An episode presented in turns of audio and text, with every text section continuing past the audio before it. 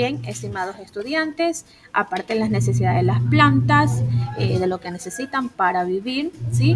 También eh, hay plantas que viven en diferentes lugares. Algunas plantas viven en, el agua, son acuáticas. Otras se encuentran en lugares muy lluviosos, como las selvas y otras, ¿sí? En sitios donde llueve muy poco, como los desiertos también.